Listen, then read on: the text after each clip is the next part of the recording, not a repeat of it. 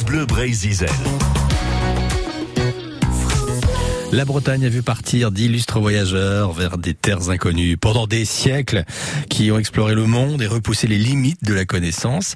Et cet été, Jérôme Le Breton dresse le portrait de ces Bretons qui ont marqué l'histoire avec cette semaine Sainte-Alouarne racontée par Jean-Yves Besselière, directeur du musée de la marine de Brest.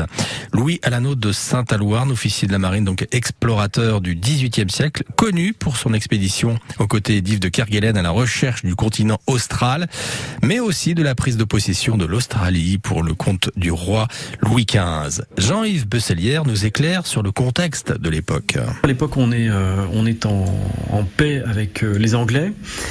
Euh, et il faut savoir que même pendant les périodes de conflit, hein, que ce soit pour James Cook, pour les Britanniques ou pour euh, Jean-François de, la Pérouse, euh, les Amirautés respectives avaient pour consigne en fait de favoriser et d'aider les explorateurs scientifiques qui pouvaient se lancer à la découverte notamment de, des territoires inconnus du Pacifique.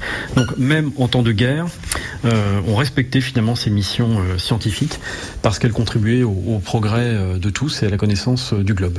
Des missions scientifiques également de colonisation. Oui, dans le cas de, l'Australie, on est bien sûr effectivement une mission de, colonisation. Donc ces, missions ont plusieurs objectifs. Hein. C'est à la fois le, progrès scientifique, la recherche de nouveaux territoires pour les coloniser, la recherche de nouveaux débouchés économiques.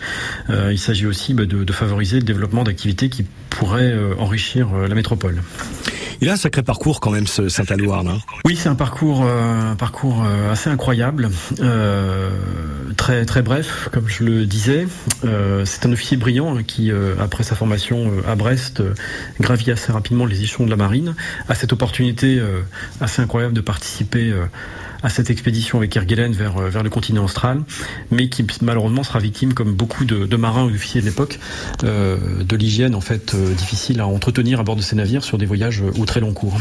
Oui, effectivement. Et puis il y a aussi les conditions de bord dans ces terres australes. Oui, ce sont des territoires euh, hostiles, tout à fait.